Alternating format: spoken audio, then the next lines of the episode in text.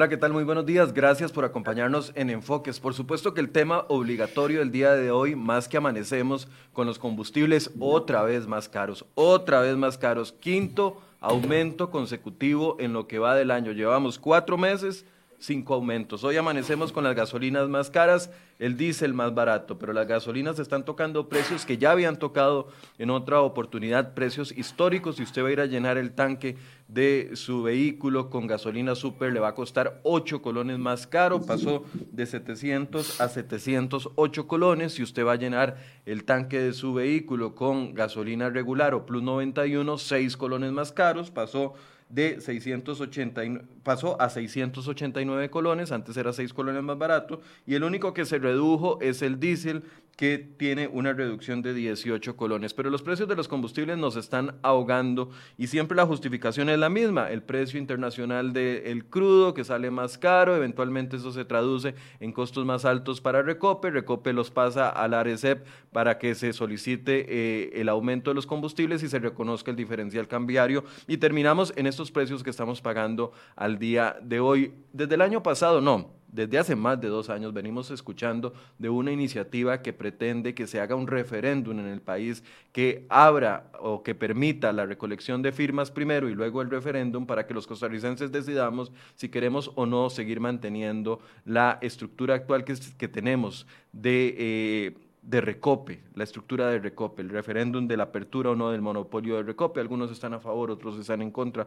Pero esa iniciativa ha venido eh, dando vueltas durante mucho tiempo. Bueno, finalmente hay noticias con respecto a eso y hoy queremos hablar ampliamente sobre de ello y sobre también el precio de los combustibles si efectivamente estamos pagando uno de los precios más altos con y sin impuesto. Porque recuerden que también mucha de la justificación que han dado algunos sectores es que eh, sectores de gobierno que lo que infla el precio de los combustibles es el impuesto único a los combustibles y nos dicen que ese impuesto se traduce en beneficio para las carreteras que administra el CONAVI, mantiene el CONAVI, carreteras que también mantienen las municipalidades.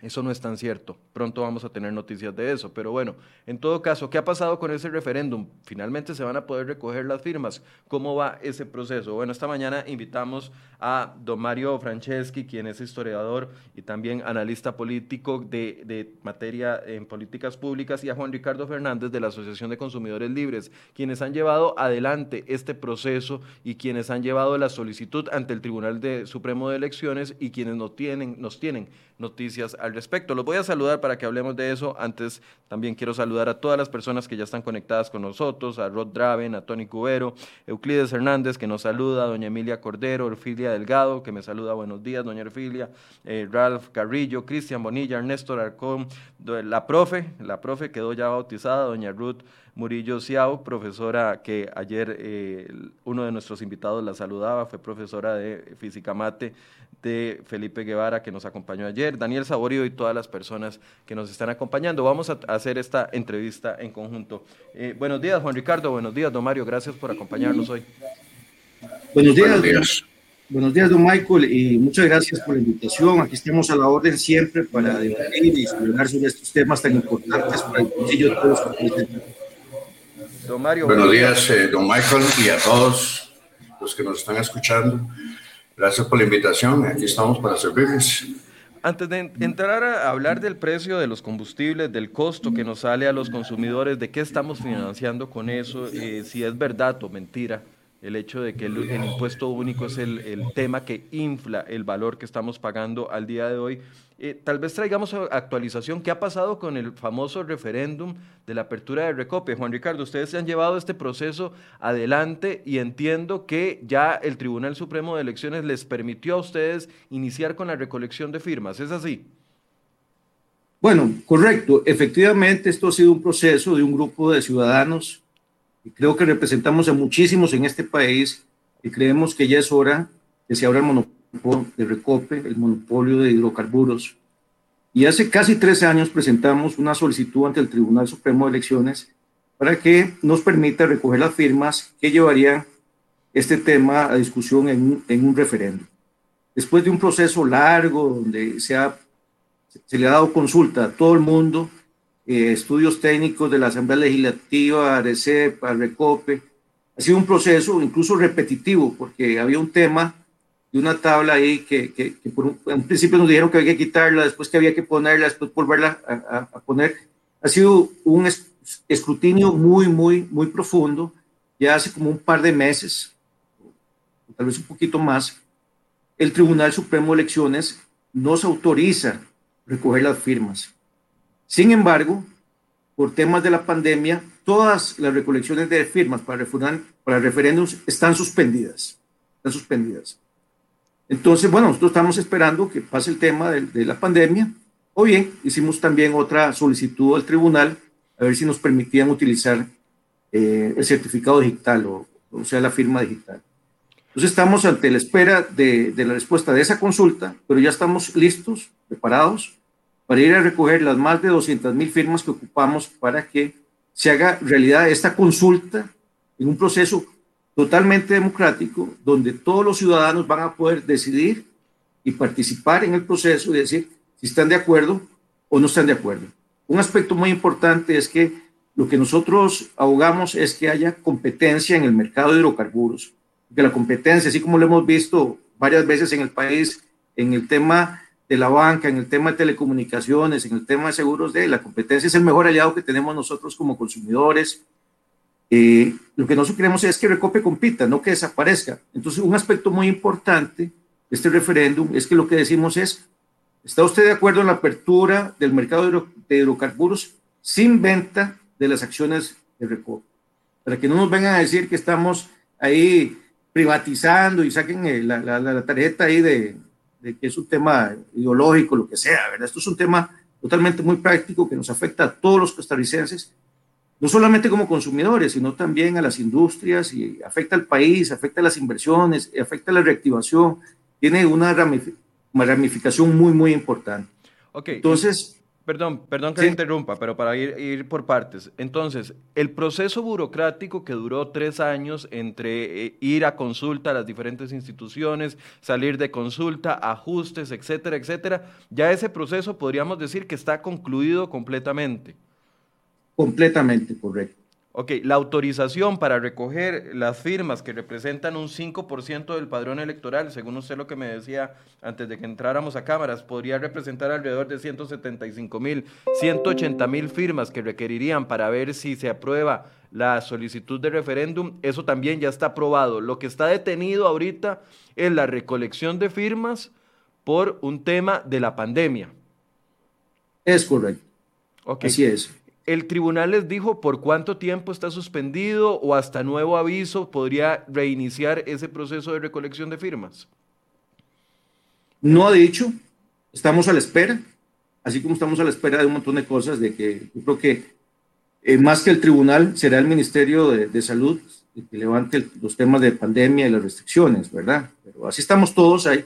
Entiendo que hay varios procesos de recolección de firmas que también están suspendidos y, nada más quiero aprovechar que el proceso de recolección de firmas eh, no es un tema fácil. Recuerden que la ley de referéndum se aprobó hace más de 15 años y hoy en día eh, no se ha aprobado ningún otro referéndum eh, que no, fue, que no fuera el del TLC con Estados Unidos. Y eso fue porque lo convocó el Poder Ejecutivo. Nada más para recordarle a la audiencia que hay tres formas en que se puede convocar un referéndum. Uno es el Poder Ejecutivo, el segundo es la Asamblea Legislativa y tercero, mediante esta iniciativa ciudadana donde los costarricenses le solicitamos a, la autorización al tribunal a recoger el 5% de las firmas del, del padrón electoral y que entonces se convoque a un referéndum. Okay. Y es un tema que ha sido poco fácil porque ninguno ha podido eh, llegar a, esa etapa final de, convocatoria de referéndum. Esta sería la primera vez, si logran recolectar las más de 175 mil firmas, la primera vez que una iniciativa popular obliga a las autoridades a realizar un referéndum sobre un tema de interés nacional. Así es. Ok. Juan Ricardo, ¿cuánto tiempo a partir del momento en que den luz verde, que se acabe la pandemia o que se controle la pandemia o que avance la vacunación, a partir del momento en que el, Ministerio de Salud y el Tribunal Supremo de Elecciones den luz verde para reiniciar la recolección de, firmas, ¿cómo es ese proceso? ¿En cuánto tiempo tienen ustedes para recaudar las firmas? ¿Pueden ir a lugares a recaudarlas? ¿La gente tiene que buscarlos? ¿Cómo, cómo funciona eso? Bueno, eso también es producto de otra solicitud que hicimos al tribunal para que nos aclarara mejor. O sea, nosotros tenemos un plazo de nueve meses, ¿verdad? Para recoger las, firmas que ocupamos. Eh, y el tribunal tiene que autorizar los centros de recolección de firmas. En la consulta que le hacemos al tribunal, nosotros le decimos, bueno, eh, tratemos de hacer esto más flexible porque vean que en 15 años eh, el esquema no ha funcionado muy bien. Entonces, lo que queremos es que el tribunal nos autorice usar la firma digital por un lado y por otro lado esa flexibilidad de poder tener recolectores en la calle, por ejemplo, cerca de, los supermercados, fuera, digamos, donde, donde hay aglomeraciones, eh, por ejemplo, en los estadios de, fútbol, los domingos, a las salidas de las iglesias, donde la gente se reúne. Entonces, lo que ser, ser más proactivos, ¿verdad? Le presentamos al tribunal una serie de soluciones para que los costarricenses podamos hacer efectivo esta ley que es lo más democrático que hay, que es que cada uno directamente, como se llama, pueda decidir si quiere esto no quiere, o, no lo quiere, ¿verdad? Quieren aprobar esta ley, porque una vez que se apruebe el referéndum, eso pasa a ser ley automáticamente. Y vemos que en la Asamblea Legislativa ahí el asunto se, centraba mucho, ¿verdad? Ahí cualquier diputado se para en la escoba y no pasa nada, ¿verdad? Más bien pensamos que este es un instrumento democrático muy válido debería utilizarse para esta iniciativa y otras más para que este país pueda caminar. Ok, entonces nueve meses después de eh, que el Ministerio de Salud, por el tema de la pandemia, autorice al Tribunal Supremo de Elecciones a, a, proceder con todos los temas pendientes. Esas firmas, eh, ustedes están preguntando cómo se recaudan. No es cualquier firma, no es que yo agarro este papel y me voy aquí por la redacción de Cere hoy y comienzo a pedirle a los, a los compañeros, ¿me firman esto o no? Para, o sea, no es cualquier papel, no es cualquier tipo de firma. ¿Qué mecanismos tienen que cumplir estas firmas para que sean eh, válidas y eventualmente se pueda o no eh, analizar la posibilidad del referéndum?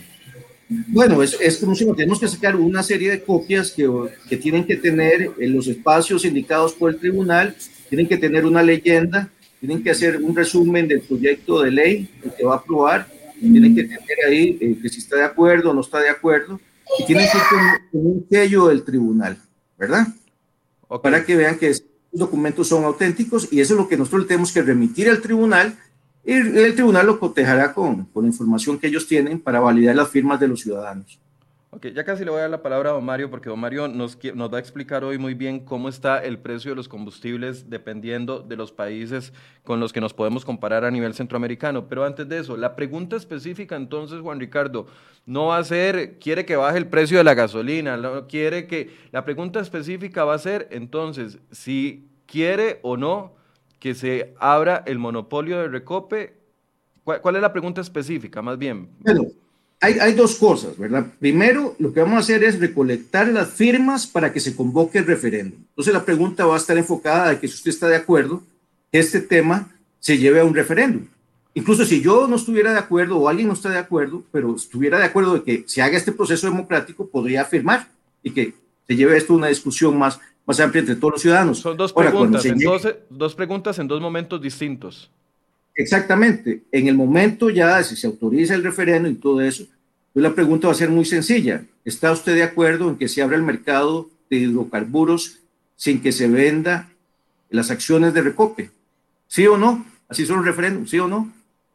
Así de sencillo. Ok, eso lo que permitiría es, en caso de que la gente votara por el sí, lo que permitiría es que eh, vengan otras empresas a competir en la distribución de hidrocarburos en el país.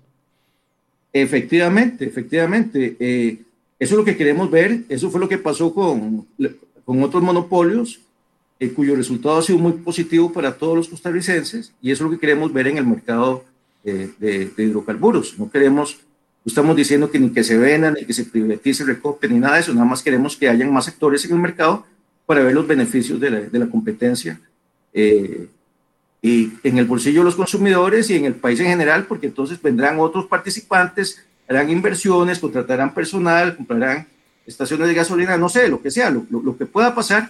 Sin embargo, la experiencia en el mundo y aquí también ha sido muy positiva. Los monopolios son cosas del pasado. También, nada más para terminar, decir que los monopolios son creados por ley o por restricciones de ley y es el, el, el, abuso más grande que pueden hacer los políticos a los ciudadanos. Eso le están diciendo usted, Michael, su opinión no cuenta, no me importa, usted no vale nada. Usted va y compra gasolina donde yo digo.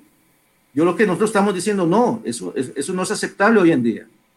El que tiene que tomar la decisión debe ser el consumidor.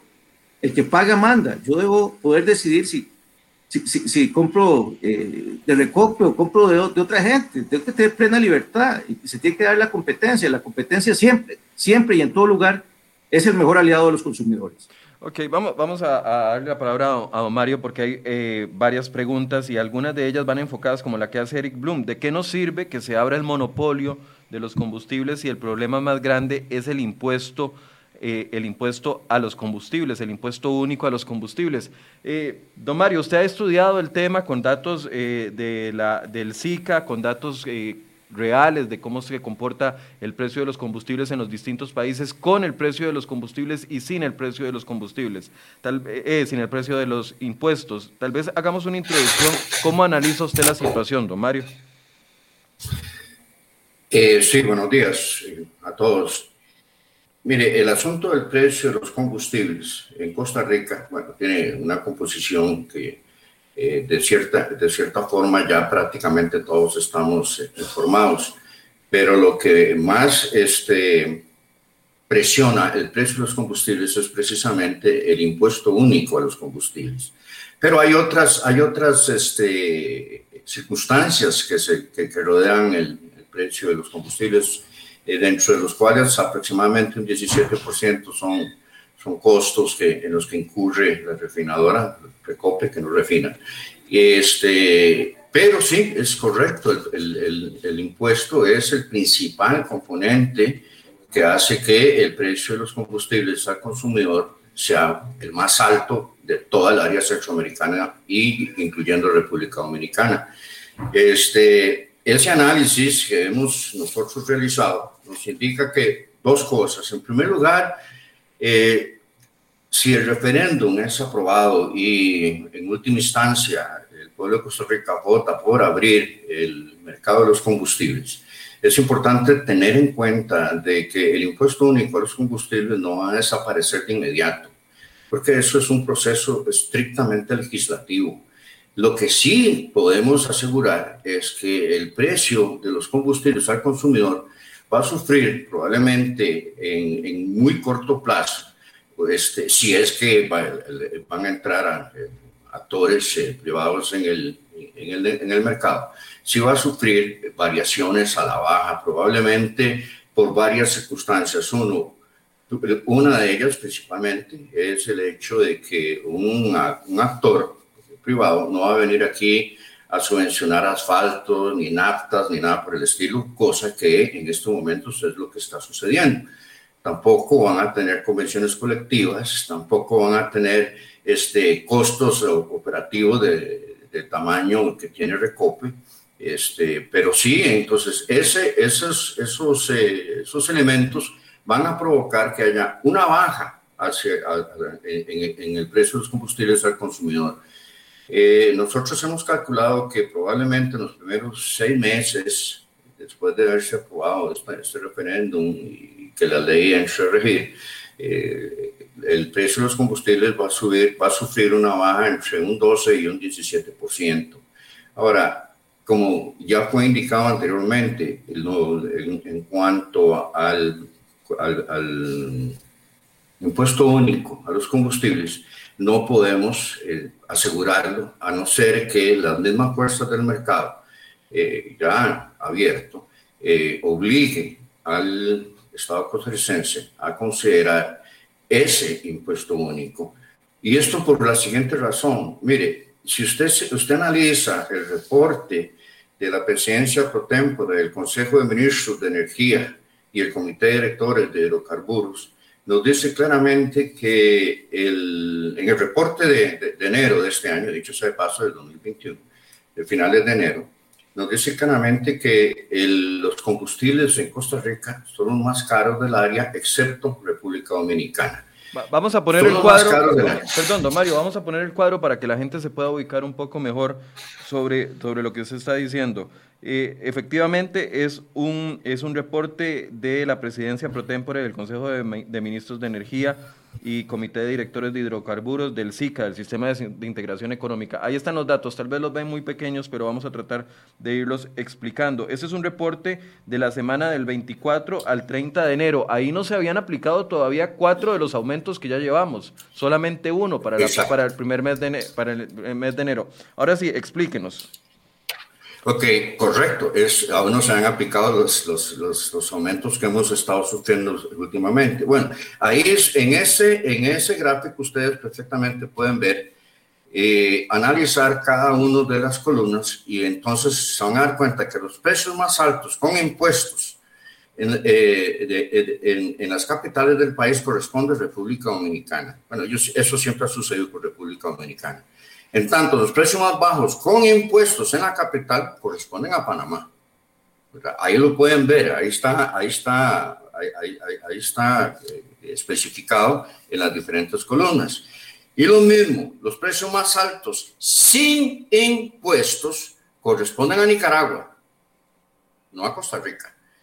En tanto que los precios más bajos sin impuestos para las, para las gasolinas corresponden a Panamá. Estamos hablando de gasolinas eh, superior, este, estamos hablando de, de, premium, etcétera, cualquier gasolina.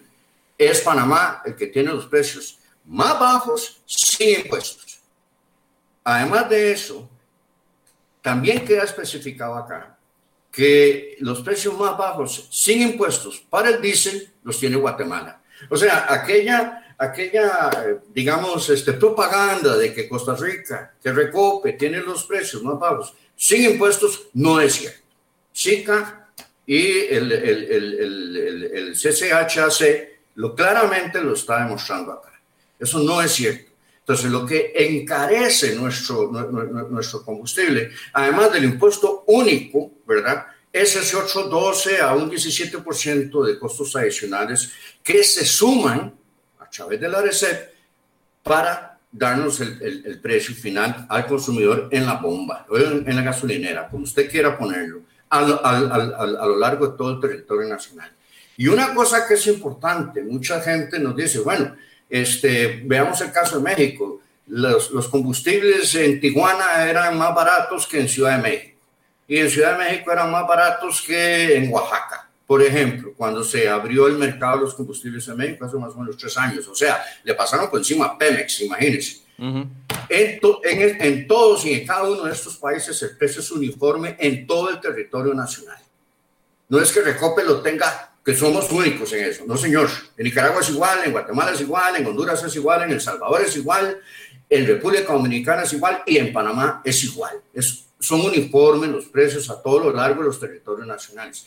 Y yo hago la comparación con el área centroamericana y República Dominicana porque básicamente, básicamente, aquellos que se oponen a la apertura del, mercado nos comparan con el área, con el área. Bueno, pues aquí está la comparación con el área, ahí la están viendo.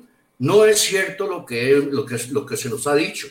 Los precios de los combustibles en Costa Rica son los más caros, ¿verdad? Antes de impuestos. Antes de impuesto y con impuesto. Bueno, y más si le agregarse el impuesto con permiso, ¿verdad? Ok. A excepción de República Dominicana. Ok, en este punto quiero hacer una pausa porque eh, también es bueno establecer las expectativas y ya don Mario hizo el, el marco, por ejemplo, de acción que, que podría traer la competencia.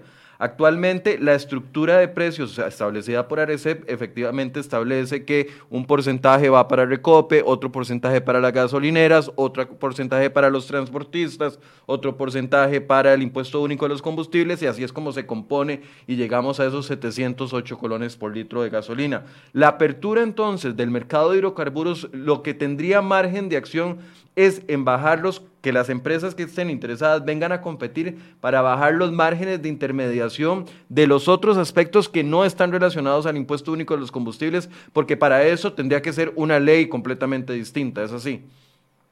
Totalmente correcto, don Michael, totalmente correcto. Mire, vamos a hacer, vamos a hacer un, paréntesis, digamos que cortito histórico. Mire, cuando en la administración de don, José María Figueres, allá en 94-98 se crea Conavi, eh, el impuesto que se, que se le mete a los combustibles es del 15% para financiar Conavi. Pero en el 2000, 2001, durante la administración de don Miguel Ángel Rodríguez, se promueve la ley de, ¿cómo se llama?, de, estabilización o de, tributaria. Ahí se suben los impuestos a casi un 34% a los combustibles, ¿verdad? Ese 34% se divide entre CONAVI, se divide en las municipalidades, en la Cruz Roja, eh, etcétera, etcétera, etcétera. y ahora ya, ya vamos con un 42%. Pero entendámonos una cosa, cuando usted reduce todos y cada uno de los rubros que componen ese impuesto único, le queda al Estado casi un 64%. Si usted tiene que en un año, en un año clave, digamos, usemos el 2018, que fueron casi 400, 450 eh, mil millones de colones, lo que representa ese impuesto único. Si usted coge esos 450 mil millones y le rebaja lo que tiene que darle a Conavi, lo que tiene que darle a la Cruz Roja, que dicho sea paso, con la Cruz Roja se adelantan mil millones de colones al año, ¿verdad? Cuando usted rebaja todos esos, todos esos este, porcentajes, de, cómo se reparte el impuesto único de la, de, a los combustibles, se va a dar cuenta que aproximadamente un 64% va a las arcas del Estado. El resto se utiliza de acuerdo a la ley, ¿verdad? Que, eh, ya, como le dije, a CONAVI, a las municipalidades, etc. Entonces, en, en, en, en síntesis, ese impuesto a los combustibles es en sí una recaudación directa en, más, en casi un 65% del Estado costarricense. Ahora, directamente a las arcas. Claro, sí, de, eso, de eso pronto vamos a tener noticias. Estamos preparando, de hecho, un trabajo al respecto. Pero, a, ver, entonces, para, para, irnos entendiendo bien, el margen que se deja Recope, que usted dice que es entre el 12 y el 17%, e, ese es el que podría traducirse en una reducción si hubiese competencia, solo esa parte. Nada más por el momento, porque insisto, don Michael, y quiero que el pueblo de Costa Rica lo entienda, para poder eliminar el impuesto único a los combustibles, tiene que ser a través de un proceso legislativo. O sea, y además, de acuerdo a la ley y a la constitución política, un referéndum no puede salir al público. Recuerde que un referéndum es la Asamblea Legislativa ampliada. No puede salir a a, tocar aspectos este, fiscales, de impuestos, presupuesto nacional, etc. Eso, eso es prohibido constitucionalmente. Entonces, no podemos, no podemos en un referéndum como el que estamos promoviendo. Pedir la eh, eliminación del impuesto único a los combustibles, eso no se podría. No se puede por ley, por constitucionalmente no se puede. Entonces, eso es importante que la gente lo sepa. Lo importante acá es abrir el mercado que va a permitir el ingreso de competencia, ¿verdad? Que va a competir con Recope, porque eso es una cuestión que, tiene que quedar bien claro. Nosotros nunca hemos propuesto ni cerrar ni nada por el, ni vender Recope, en absoluto, nunca. Lo que estamos proponiendo es que Recope entre a un régimen de competencia, tal y como hay varias instituciones en el Estado, como el ICE, como los bancos, eh, como el INS, que compita básicamente que compita y que, y, que sobreviva en, en, un régimen de competencia. Como le decía yo a la presidenta, perdón. Termine la idea, termine la idea. Como le decía yo a la, a la presidenta ejecutiva de Recope en la administración de don Guillermo Solís. Sara Salazar. correcto, cuando ella me dijo, ustedes lo que quieren es cerrar Recope. Y esto me lo dijo en, en una, una conclave que, que promovió la Cámara Nacional de Distribuidores de Combustibles no, señora, nosotros no queremos cerrar Recope, lo que queremos es que compitan, que entren en un régimen de, de, de, de competencia. Nosotros no queremos vender Recope, Dios guarde, eso es un patrimonio nacional. Lo que queremos es que compita. Nosotros no tememos, no tenemos temor de competir. Bueno, entonces hagámoslo. Ya, si no tienen temor de competir, entonces hagámoslo. Presenten ustedes mismos el referéndum y reforma a la ley. Ah, no, yo guardísimo, hay un conformismo exacerbado dentro de la institución que, que, que, les, que, les, inhibe decirle al, pueblo de Costa Rica, nosotros podemos competir, claro que sí, por supuesto que pueden competir. El COPE puede competir perfectamente, perfectamente. Y ahora mucha gente me va a decir, bien, entonces qué bien, que vengan los, los, los, los, los, privados, las transnacionales, a competir y entonces que se guinden de toda la infraestructura de COPE. Mire, señores, toda la infraestructura de Recope es de los ciudadanos de Costa Rica, es del Estado. Recope ah, ah. administra, perdón. Sí, termina la idea para ya hacerle la pregunta. Es la que administra la infraestructura del Estado. Es obvio, los puertos los puertos del país, por ejemplo, si usted se va a la constitución política, al, al, artículo constitucional 121, inciso 14, usted lo va a ver ahí directamente. Los puertos, los muelles son propiedad del Estado. Ese muelle que está en Moín es propiedad del Estado, lo administra Recope porque es el monopolio. Y el que van a construir ahí en, la, en, frente a Caldera, una, una inversión de casi 235 millones de dólares, que dicho sea de paso, ustedes dieron la noticia ayer, Sí, ellos hicieron una conferencia de prensa inmediatamente, ayer mismo. Sí, claro. Eso también lo va a tener que administrar Recope. El día de mañana, si se abre el mercado, esa, la administración de esos, de esos activos que tiene Recope no puede quedar en manos de Recope. Okay. Va a tener, y ya, Ok, perdón. Aquí, aquí quiero hacer una pausa. Yo ahorita le, doy la palabra, don Mario. Aquí quiero hacer una pausa. A ver, cuando vino la, la discusión de la apertura del mercado de las telecomunicaciones y entonces, eh, como consecuencia del referéndum del TLC, y se decía, hay que abrir el mercado de las comunicaciones, se utilizaban los mismos argumentos que estoy leyendo en algunas personas en este momento. Se decía, uno, y, se los escuché también al diputado Welmer Ramos, exministro de Economía de Luis Guillermo Solís y ahora diputado del PAC y parece que va a ser precandidato. A don Welmer Ramos decía, ¿qué es lo que quieren? Que vengan dos o tres transnacionales a adueñarse del mercado y a subir los precios. Era el mismo argumento que utilizaban los que estaban en contra de, la no apertura del mercado de telecomunicaciones y decían, jamás aquí va a venir Claro, Movistar o cualquier otra de las telefónicas grandes que operan, porque somos un mercado muy pequeño, jamás les va a interesar venir a instalar las torres porque ya están las torres del ICE y se van a adueñar de las torres del ICE para hacer su negocio. Jamás, o sea, todos esos argumentos estaban. Años después vemos de que, las, de que esas empresas siguen manteniendo interés por, por, operar en Costa Rica, aunque seamos el mercado pequeño que decían que somos y aunque, seamos, y aunque hayan tenido que invertir en infraestructura, aunque hayan tenido que pagar el canon para utilizar el espectro radioeléctrico que andaba por, más o menos recuerdo, 100 millones de dólares solo para el canon del espectro radioeléctrico. O sea, las inversiones se dieron, la apertura se dio. Eh, Colby, Elisa se tuvo que modernizar, crear la marca Colby y ahora tiene un montón de, líneas disponibles y está compitiendo en el mercado, independientemente si usted apoya a Colby o alguna de las otras telefónicas, pero hay opciones, ya no hay que hacer fila de seis meses para tener una línea celular, ya no hay que hacer un depósito de 110 mil colones, creo que era en el año ahí 90, 2003, 2004, para esperar por una línea telefónica nueve, diez meses a que se la pudieran asignar al final los argumentos que ahora algunos dicen que eh, no, no, van a haber empresas transnacionales interesadas porque el mercado es muy pequeño, que lo defina el mercado, que no lo diga la, especulación de algunos o, de otros. Juan Ricardo. Por supuesto. Bueno, quería agregar algunas cosas que considero que son, son valiosas para la discusión en cuanto al precio. Eh, aquí la Defensoría de los Habitantes ha sido, digamos, eh, bastante eh, crítica en cuanto al modelo de fijación de precios. Uno, porque la fórmula lo que hace es eh, utilizar los precios de referencia del mercado internacional y no utiliza los precios en que efectivamente Recope compra el, combustible. Entonces ahí puede haber una diferencia importante, ¿verdad?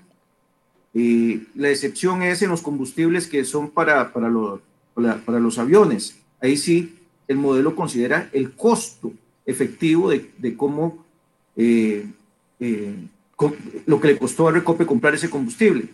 Entonces ahí podría haber una diferencia donde también habría una ganancia. Y además de esto, eh, Recope tiene que pagarle a una serie de intermediarios la compra del combustible. Entonces, si vemos que entran otros actores grandes, por ejemplo, como existió en los años 70, Texaco, British Petroleum, eh, Shell y otros, son empresas que eh, no tienen intermediarios y tienen su flotilla, ¿verdad? E incluso pueden invertir en, tanques de almacenamiento y propias estaciones de, distribución de combustible. Entonces, efectivamente, hay mucho margen donde la competencia podría ser muy interesante en cuanto, en cuanto al precio. Lo, que, lo único que tenemos seguro es que sin apertura no pasa nada, no pasa nada. Ahora, si abrimos el mercado, efectivamente se puede dar exactamente lo mismo que ha pasado con telecomunicaciones, con seguros, lo que ha pasado en todo el mundo, porque la competencia siempre ha resultado ser mucho más efectiva, mucho más eficiente para el bolsillo de los consumidores y para, la economía en general. Yo, no entiendo el temor a la competencia. Eh, eh, esos argumentos de, telecomunicaciones lo que hizo más bien fue dinamizar al ICE, despertarlo del letargo en el que estaba, hacerlo más eficiente en la parte de telecomunicaciones, que también muchos piden que eso mismo suceda en la parte de electricidad. Pero eso lo que hizo fue despertarlo. Vean al INS una empresa que ha podido trasladar un montón de millones de, excedentes durante la pandemia, incluso al gobierno central, esté de acuerdo o no, esté de acuerdo usted, pero ha tenido excedentes para trasladar precisamente en competencia, no en un mercado de monopolios. Es que tal vez ahí es donde no se entiende que el monopolio estatal con los altos costos que de las estructuras de gastos de las instituciones lo que han hecho es encarecer los productos de la, de la, del producto final al consumidor yo no veo a una empresa transnacional pagando 46 mil millones en convención colectiva. en Eso convención lo que colectiva. Pero además, eh, otras cosas terribles del monopolio eh, públicos es la posibilidad de corrupción. Vea cuánto nos ha costado Suresco. 50, 70 millones de, de dólares. ¿Todo eso de dónde sale? Sale del bolsillo de todos los costarricenses cada vez que echan gasolina, ¿verdad? Eso es una cantidad ¿cómo se llama?, exorbitante. Y lo que nos va a costar todavía más, me parece que, que, que recope presupuesto más de un millón de dólares para defendernos en el proceso arbitral que los chinos tienen contra Costa Rica. Y si gana, y si, ganan los chinos van otros 30 millones, ¿verdad? Entonces, eh, todas esas cosas, ahí dicen, no, es que es muy poquito, es el 1%, no, ¿cuál poquito, verdad? Entonces, eh, si hay apertura, hay una gran posibilidad que todos eh, nos beneficiemos con, precios más bajos, más competencia y mejor servicio, como sucede en todo lado. Si no se abre, se mantiene el status quo y nada va a cambiar. Dice Fernando. Una cuestión ahí, Michael. Adelante, señor. Eh, solo para darle eh, énfasis a lo que acaba de decir don Juan Ricardo. El consumo total de combustibles en Costa Rica ronda los 3.500 millones de litros al año. 3.500 millones de litros al año. Ahora imagínense, sí, es, muy, es, cualquier cosa, es solo un 1%, es solo, es solo eh, tres colones. Multiplique 3.500 millones de litros por tres colones y se va a dar cuenta usted cuánto realmente representa ese poquito. Ese poquito con el que están grabando el precio de los combustibles. Eso es un montón de plata. Es un montón de dinero. Es un montón de dinero. O sea, estamos hablando de casi 12 mil millones de colones al año, aproximadamente. Eso sale del bolsillo suyo, de Juan Ricardo, del mío, de todos los ciudadanos en Costa Rica. Literalmente. Eh, ¿Creen ustedes, hay, noticia, porque algunos dicen, bueno, están impulsando eh, la apertura del monopolio porque representan alguna transnacional que está interesada en venir a competir? Les voy a hacer la pregunta directa. ¿Ustedes representan alguna transnacional que está interesada en venir a competir con Recope aquí en el país y por eso impulsan el referéndum para despejar la mesa de una vez de este tema? No, pero digamos, eh, el utilizar ese argumento es básicamente insultante porque se quiere salir dentro de la lógica de la argumentación, no quiere entrarle al fondo qué es lo que estamos haciendo, sino que se quiere descalificar a las personas que lo proponen. Nosotros representamos a, un grupo de ciudadanos interesados en este país y que las cosas funcionen, funcionen bien o funcionen mejor. Pero estamos seguros que hay miles de costarricenses a la espera de que salga el referéndum para, ir a votar a favor de la apertura. ¿Ah? Nosotros estamos del lado del país. No, no, no, no, no nos interesa, no tenemos ningún, no sé, eso es un argumento que, que, no, no tiene cabida, ¿verdad? Yo le digo una cosa. Siempre lo han dicho, eh, lo, lo, que, lo que vemos es la falta de creatividad en cuanto a, los argumentos, como decía usted, don Mike. Esos son los mismos que nos decían cuando estábamos abogando por la apertura de telecomunicaciones y seguros. Todos ustedes son unos vendidos, están pagados por esas empresas transnacionales que nos van a robar la riqueza que van a ser un monopolio privado. Los argumentos son los mismos. Repasemos aquí lo que pasó eh, hace, hace unos años con el referéndum de, como se llama, del TLC y los argumentos siguen siendo los mismos, lo que deben ser un poquito más creativos. Don Michael, yo le voy a responder este, golpeando la mesa. No, ninguno de los que estamos en esto representa intereses de ningún tipo, ninguno. Ni doña Tirsa Rogers, ni don Ernesto Alfaro, ni don Rafael López Gará, ninguno, ni yo, tampoco. Es más, yo soy asesor, eh, soy asesor de, transporte marítimo. Le a una empresa que se llama Transporte Mundial de Densa, una de las mejores en el país, gracias a Dios. No tengo, no tengo ningún interés, ningún interés en traer a British Petroleum, a la Shell. Por Dios y María Santísima, eso no es así. Quítense eso de la cabeza. Eso es un argumento pobre, falaz, rastrero, que ya lo utilizaron cuando se presentó originalmente el, el, la solicitud de referéndum por parte de don, de don Guevara. Ya lo utilizaron y lo van a seguir utilizando. Bueno, pues nosotros no. Ninguno de nosotros está detrás de ningún interés. El interés único que tenemos, y lo insisto, y la gente que me conoce lo sabe, es el interés por el país, por Costa Rica. ¿Quiere que le diga algo, don, Michael? Si usted trabaja un 17% del actual precio de 700 colones por litro, son 119 colones el rebajo. Ahora, multiplica eso por 3.500 millones de litros, multiplíquelo y se va cuenta cuánto sería el ahorro que tendría, que tendríamos en el país. Y muchas veces la gente no se da cuenta de que un ahorro de este nivel aumenta también el consumo, aumenta también el consumo.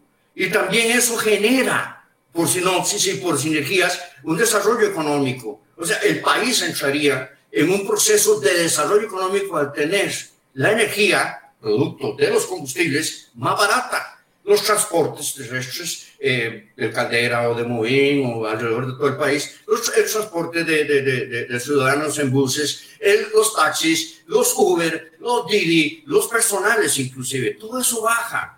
Y todo eso se genera, tiene un impacto directo en la economía del país. El monopolio no permite eso. La competencia, la apertura de mercado sí lo permite. Así es como funcionan las economías modernas. Sí, rebajar el, precio definitivamente tiene un, también un, encadenamiento en el, en el costo de todos los productos de la canasta básica, en el costo de la electricidad, incluso cuando hay épocas en las que se tiene que generar con combustible. O sea, e, es una cadena muy, muy grande la que podría abarcar en ese tema. El asunto yo creo que aquí también es la, la desconfianza de que en algunos de los mercados donde hay solo dos o tres competidores se ponen de acuerdo eventualmente y terminan ofreciendo un precio similar pero de, eso se trata la competencia, al fin y al cabo. Lo que se está fomentando es la competencia, no el producto final. Bueno, además tenemos eh, una ley de competencia recientemente remozada, ¿verdad? Donde le da ciertas facultades a esta institución, a la COPROCOM, para eh, atacar cualquier eh, confabulación, arreglo de precios, arreglo eh, que puedan hacer los privados para cartelizarse y fijar precios. ¿Verdad? Entonces existen, y esto fue producto de los requisitos del ingreso a la OCDE, ¿verdad? Existen las herramientas, digamos, institucionales para eh, combatir posibles arreglos que se puedan dar. Que, realmente no se da, porque la competencia, eh, eh, digamos, la falta de competencia siempre viene de parte del Estado, ya sea por exceso de regulación o por monopolios, ¿verdad? Y, de todos modos, si, si ellos no, no, no, bajaran el precio, por ejemplo, eh, ¿cuál es el miedo de Recope de competir? ¿Eh? En el peor de los casos está igual, ¿verdad? Sí, esto, esto lo que los podría obligar es a, lo mismo que obligó a Colby. Es que yo creo que tenemos un, un ejemplo muy parecido en el tema de las telecomunicaciones que se puede aplicar. ¿Qué, ¿A qué obligó a Colby? A, a mayor productividad, a, a, mejorar su imagen, a cambiar, a reducir costos, eh, a, bajar y costos a quitar requisitos que antes ponían tan tontos como esperar nueve, diez meses para tener acceso a una línea celular o dar un depósito exagerado. Algunas personas me dicen, yo no recuerdo eso, tal vez fue en la época de los noventas, que había que depositar hasta 250 mil colones para poder tener acceso a una línea celular. Yo no recuerdo esa, esa etapa, pero eso, eso pasaba. Yo sí, yo sí.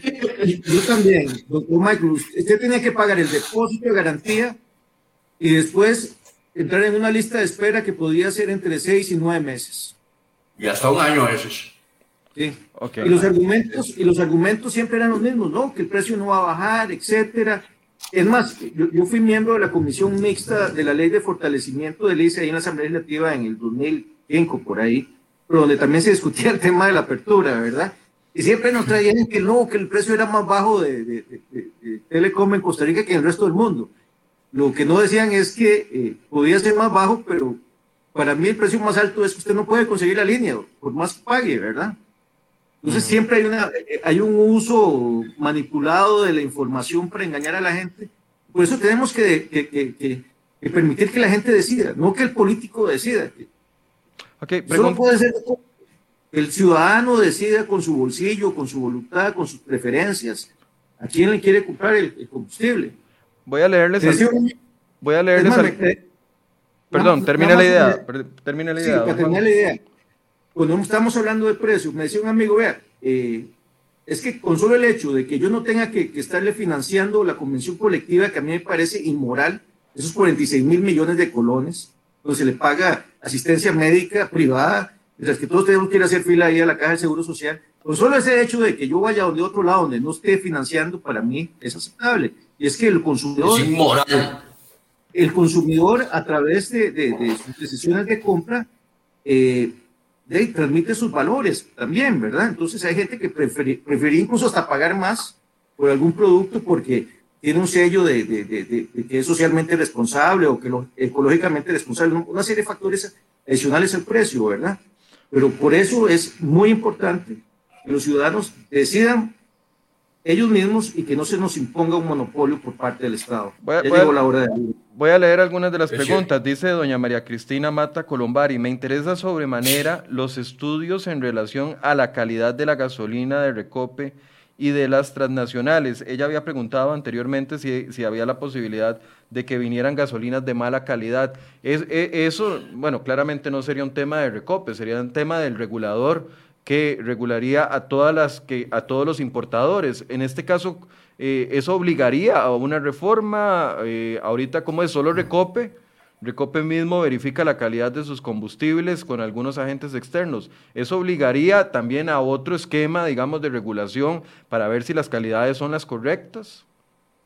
Definitivamente, Michael, definitivamente. Mire, eh, cuando usted hace una reforma de ley, como en este caso, que es lo que estamos sugiriendo, y yo le, le sugiero a, doña Cristina que, que lea eh, una de las publicaciones mías donde claramente este, adjunté el, el, texto de lo que nos aprobó, nos aprobó el Tribunal Supremo de Elecciones eh, para iniciar la recolección de Phoenix.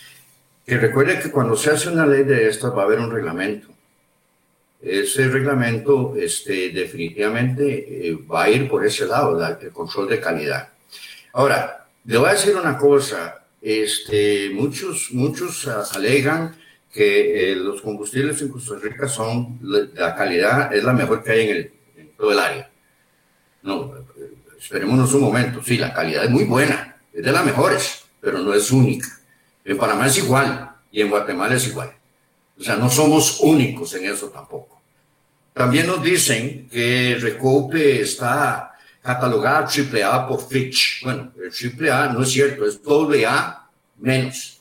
Y además del AA menos, tiene una, un, asterisco que se llama B negativa, que quiere decir sencilla y llanamente de que como es una empresa estatal, y entonces el Estado responde en caso de que haya problemas.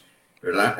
y como el Estado tiene problemas fiscales, entonces ahí hay un, un riesgo que debe ser considerado por cualquier inversionista. Cuando Fitch da una, una, una calificación, como en este caso, que muchos alegan que es AAA, es sobre su capacidad financiera, no es su calidad como empresa. No es sobre eso lo que estamos hablando cuando Fitch dice triple, A o doble A. Es una calificación financiera. Ahora, es que tiene, tiene ingresos fijos, o sea, tiene ingresos fijos que les depositamos mes a mes los ciudadanos que llenamos del tanque. ¿Cómo no va a tener buenas finanzas? O sea, es que eso es... y, cuando no, le alcanza, suben el precio. ¿eh? Exactamente, exactamente. Es que ustedes tienen que entender, Michael, que que, que, Recope también coloca bonos en, el mercado, en el mercado financiero, fiduciario. Ellos colocan bonos.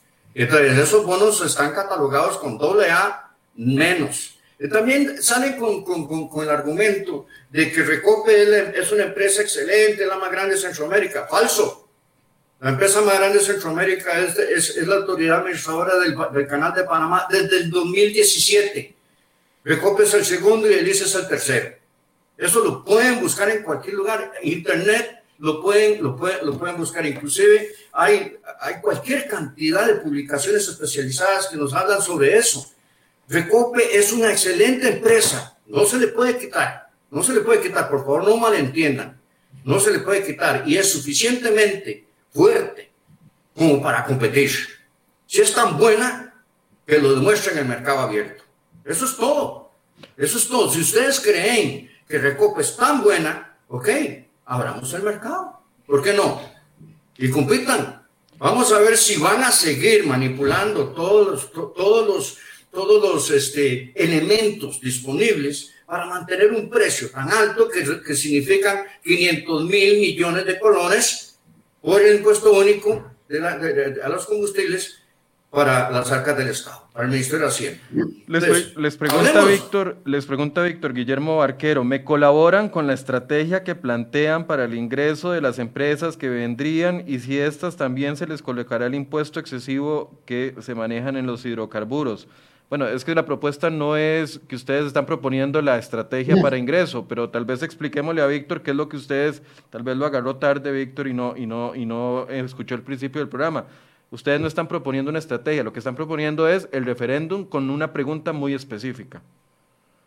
Correcto, lo que nosotros queremos es que se abra el mercado y que se abra el mercado a la competencia para que este señor que hace la pregunta y todo el resto de ciudadanos de los residentes de nuestro país escojan ellos a dónde quieren comprar el combustible, si, directamente de, de, las distribuciones de Recope o de otras posibles empresas que puedan venir a ofrecer mejores condiciones de precio, calidad, servicio, etc. Okay. Nosotros queremos es que este proceso democrático eh, eh, funcione a favor del ciudadano y no a favor del político, que lo que ha hecho es decirle al resto de los ciudadanos, no, usted solo, aquí solo recoge, el monopolio es de recoge, nosotros los políticos decidimos y su, sus deseos, su voluntad no cuenta nada. Ah, nada más recuérdele, porque sí, dice Víctor que él llegó tarde, nada más recuérdele cuál es la pregunta específica que, que, ustedes plantean, Juan Ricardo. Bueno, en este momento nosotros estamos en un proceso de recolección de firmas para que se convoque a un referéndum. Obviamente la pregunta que vamos a hacer es si la gente está de acuerdo que se convoque un referéndum. Para, y en el referéndum la pregunta va a ser, ¿está usted de acuerdo en que se abra la competencia del mercado de hidrocarburos sin que se vendan las acciones de Recope? ¿Sí o no?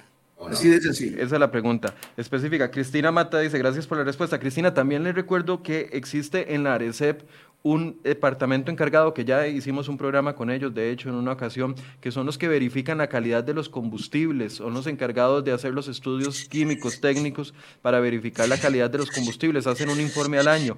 Eh, yo le puedo buscar, pero en la página de Arecep también están esos informes que la Arecep, Autoridad Reguladora de los Servicios Públicos, es la que hace los estudios específicos. ¿Dónde firmo? Preguntan muchas de las personas. Les recuerdo, hay que esperar a que el Ministerio de Salud y el Tribunal Supremo de Elecciones autoricen el inicio de recolección de firmas de este y de otras iniciativas que también tienen la autorización para eh, iniciar ese periodo. Cuando el Ministerio de Salud, porque por la pandemia está detenido, autorice ese, inicio de recolección de firmas, los señores tendrán nueve meses para recaudar aproximadamente un 5% de firmas del padrón electoral, que corresponde aproximadamente a 175 mil eh, personas que van a tener que firmar si quieren o no que se proceda con el referéndum y ya después vendría el referéndum. Por último, quiero agregar algo antes de eh, despedir a los señores. No, voy a darle la palabra para que ustedes se despidan, hagan una conclusión y, cerramos el programa. Adelante, don Juan Ricardo, si gusta, inicie usted.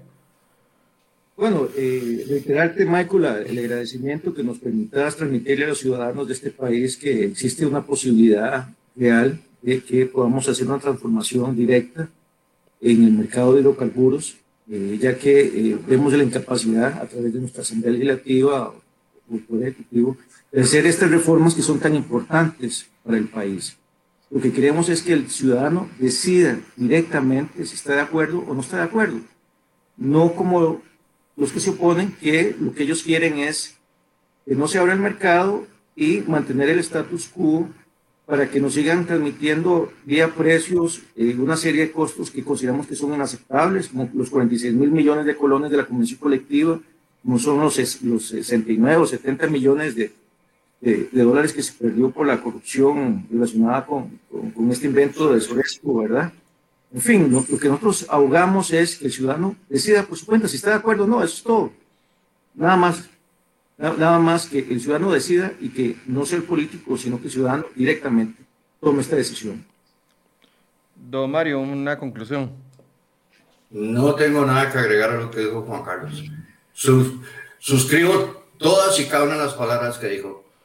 No tengo nada que agregar. Exactamente lo que iba a decir con Juan Carlos, iba a decir yo. Entonces, me dejo sin palabras, Juan Carlos. ok.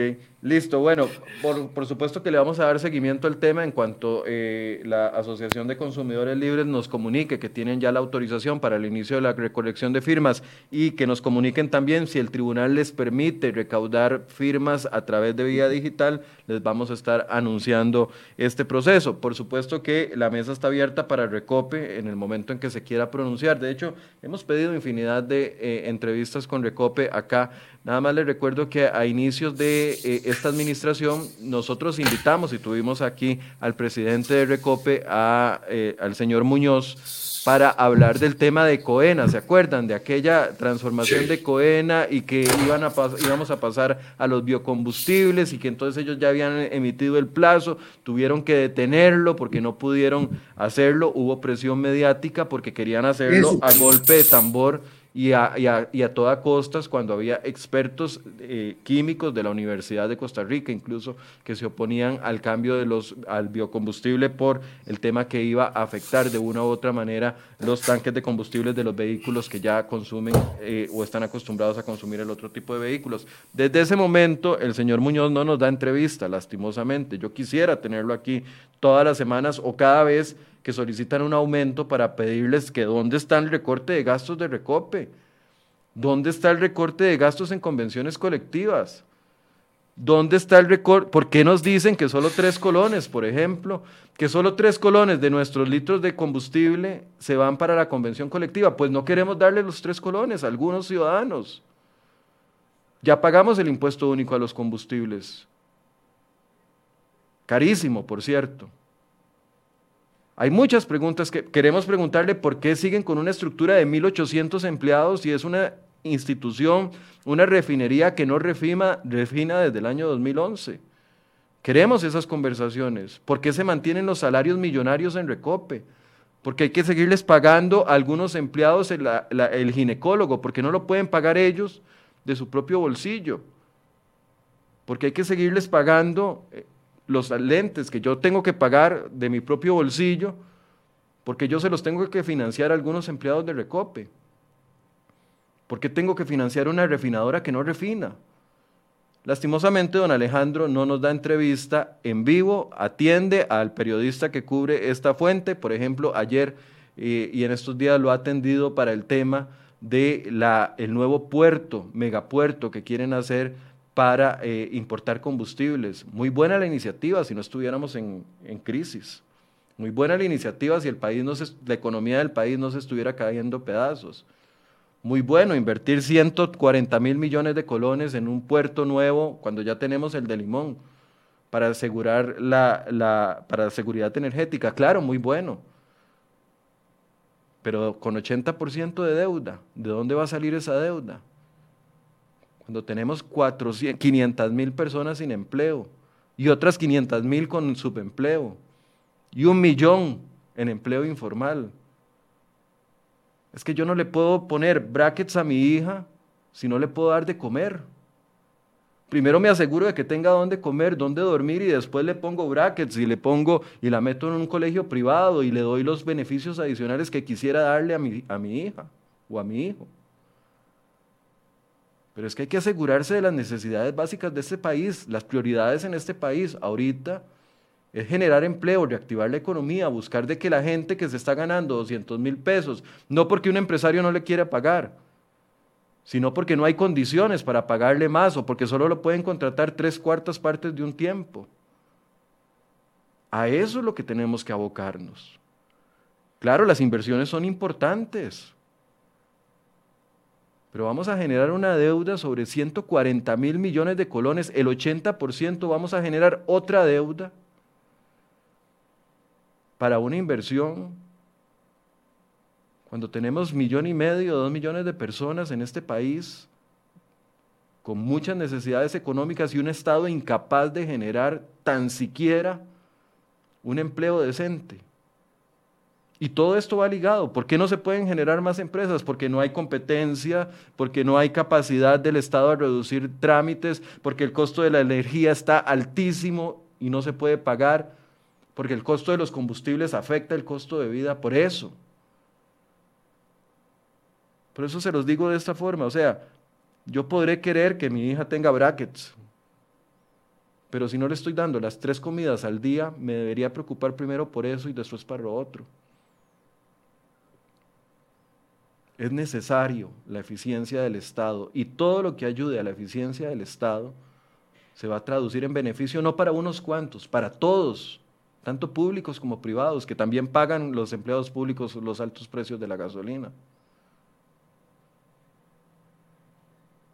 mejora, mejora, mejora, beneficio, acciones claras que ayuden a que este país no se hunda como se está hundiendo económicamente por malas decisiones y mala administración de las instituciones que ya tenemos, que podrían ser mucho más eficientes, pero como están sentadas en una pila de dinero que le damos nosotros los ciudadanos, por un lado, y por otro lado, no tienen competencias, entonces están muy tranquilos Ahí está buscando el recope que pone a hacer a sus empleados para justificar los altos costos. Ocupamos eficiencia del Estado antes de los nuevos impuestos que está impulsando la administración de Carlos Alvarado para empresas y para asalariados. ¿Dónde está la eficiencia? Sigo preguntándolo. ¿Cuántos años después? Cinco o seis años después. ¿Dónde está la eficiencia? ¿Dónde está el recorte al gasto público? El verdadero recorte al gasto público, la, verdadera eh, reestructuración de las instituciones, el verdadero ajuste a los salarios. Si queremos guardas que ganen dos millones de colones como los guardas de la UCR, está bien, hagámoslo, pero hagámoslo para todos, los privados y los públicos, no solo para unos cuantos. Si queremos administrativos y oficinistas que ganan un millón y medio de colones, claro, hagámoslo, pero para todos por igual, para los públicos y los privados, no para un pequeño sector que se beneficia de la mala situación que están viviendo la gran mayoría del país. Y yo sé que muchos empleados públicos tienen esta conciencia, porque lo dicen, porque lo manifiestan, porque lo entienden, porque no se, no se quedan ciegos ante algunas injusticias, porque entienden que hay abusos, que hay eficiencias que se pueden hacer, que hay abusos que se pueden recortar, que hay gastos que se pueden dejar de hacer.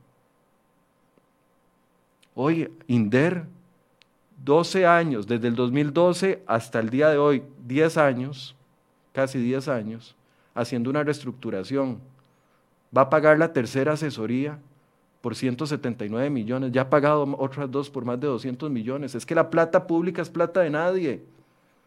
La gastan como si ellos mismos fueran las que la generaran. Y la generamos el sector trabajador de este país, todos, públicos y privados. A todos nos beneficia un Estado más eficiente, a todos nos beneficia un Estado que gaste menos y que produzca más, a todos nos beneficia un Estado que genere oportunidades de empleo, que no le ponga trabas a las empresas. Ayer nos decía Felipe Guevara, una empresa que venía a contratar, de, transnacional, que venía a contratar a 42 ingenieros al país, venía a contratar a 42 ingenieros al país pagándoles 4 mil dólares a cada uno, que iban a hacer impuestos sobre, 4, sobre 42 salarios de 42 mil dólares, eh, de 4 mil dólares, impuestos sobre 42 salarios de 4 mil dólares que iban a llegar a Hacienda, ingresos sobre 4 mil dólares de salarios para la caja del Seguro Social. Y la caja dijo que no, porque no tenían una oficina instalada en el país.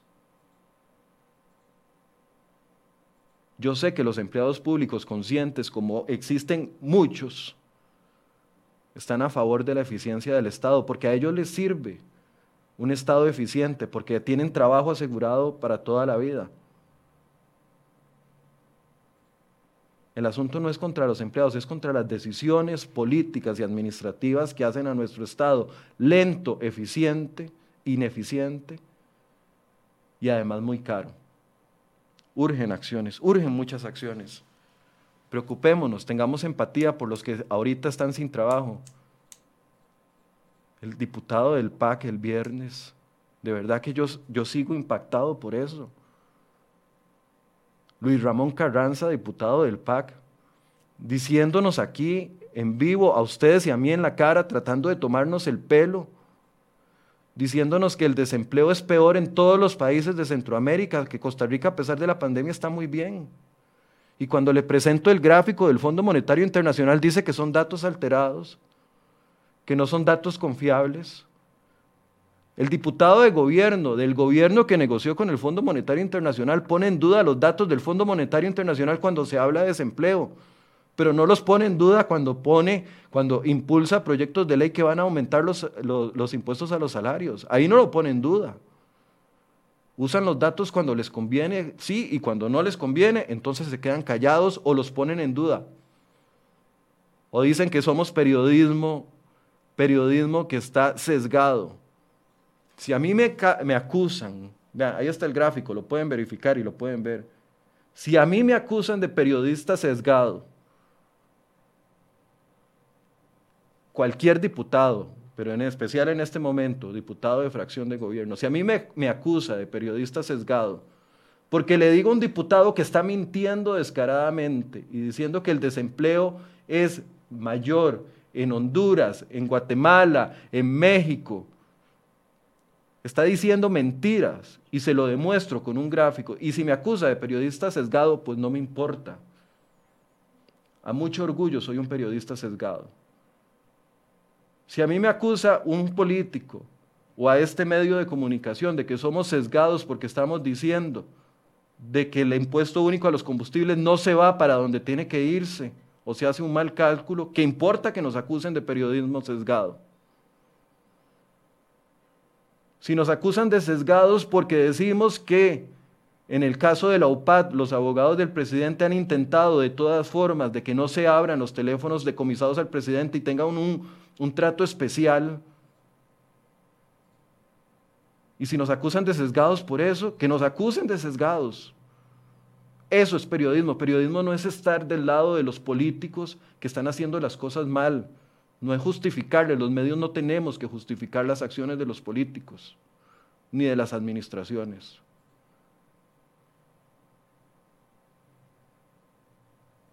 Es importante, importante que seamos críticos. Viene época electoral, nos van a bombardear y ya empezaron con mensajes falsos, con mensajes amorosos, apelando al sentimiento, porque saben que a la hora de que vamos a emitir el voto, los ciudadanos nos dejamos llevar por el sentimiento, la emoción y no por los datos reales. Y nos van a bombardear todos los partidos políticos,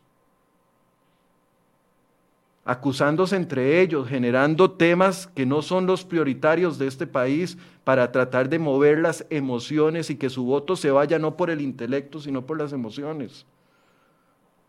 Tenemos que demostrarle a los políticos de que somos ciudadanos informados, de que somos ciudadanos, perdón, lo que voy a decir, tenemos que demostrarle a los políticos que no somos idiotas,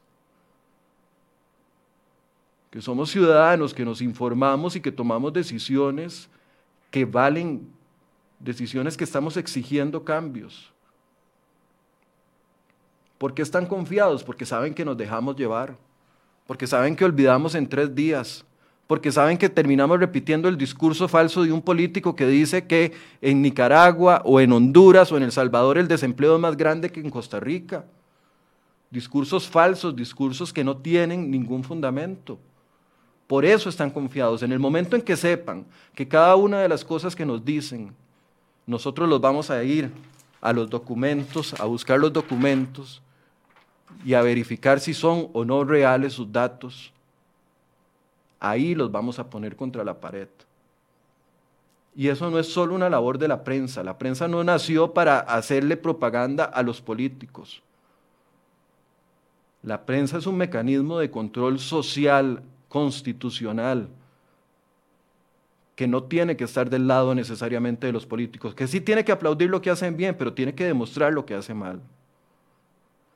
Y soportar las hordas de troles que tienen los políticos a su favor, acusándonos. Y si hacemos las cosas mal, sí, hacemos muchas cosas mal, las reconocemos, para eso existe el derecho de respuesta constitucional. Si nos equivocamos, tenemos que darlo y reconocer que lo hicimos mal. Pero en el momento en que los políticos vean que los vamos a prensar contra la pared con sus discursos falsos, con sus falsas emociones, con sus falsos y carísimos comerciales que terminamos pagando nosotros, con la deuda política, cuando sepan que somos más que emoción, que nuestro voto vale más que una emoción del momento, o de que acusan a fulano para que se para justificarse ellos, cuando sepan eso, van a temblar de verdad. Y van a tener que tomar decisiones de verdad. Y van a tener que ser eficientes de verdad. Así que más que quejarnos nosotros, como lo hacemos siempre, tenemos que preparar nuestra batería de argumentos para que cuando venga un político a mover nuestras emociones, nosotros tengamos la resistencia de nuestros argumentos y podamos frenarlos en seco y tomar una decisión como corresponde. Perdón que me extienda, pero, pero de verdad que, que estos espacios sirven para eso, para generar al menos conciencia. Puede que usted esté de acuerdo o no, yo puedo estar equivocado y si estoy equivocado lo asumo y ustedes me lo pueden decir y con total transparencia lo puedo, lo puedo reconocer. Pero alimentémonos, hablemos entre nosotros, dejemos de llevarnos por los discursos que nos imponen los que tienen poder, los que tienen plata, los que manejan la política, y hablémonos entre nosotros. Dejemos de reproducirles, de ser tan fáciles reproductores de los mensajes de los políticos y vámonos a la raíz de los temas. No es pelearse con los políticos, es obligarlos a elevar la calidad. Si quieren conducir nuestro país, tienen que ser políticos de calidad, porque no están gobernando a una horda de troles de su partido, no están gobernando a un país de gente que no tiene conocimiento y que no se informa. Podemos hacerlo. Vienen tiempos difíciles, pero podemos hacerlo. Podemos informarnos. Es nuestro deber ciudadano hacerlo.